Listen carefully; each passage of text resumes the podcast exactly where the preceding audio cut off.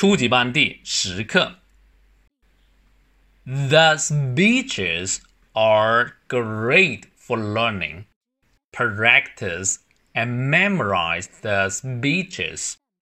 They build confidence and languages skills at the same time. Don't hesitate.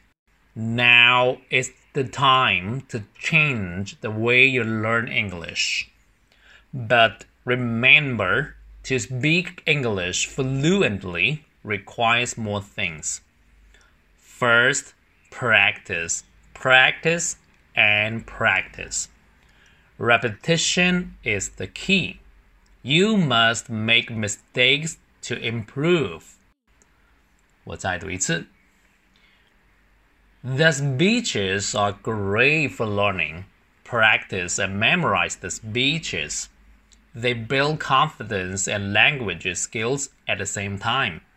Don't hesitate. Now is the time to change the way you learn English.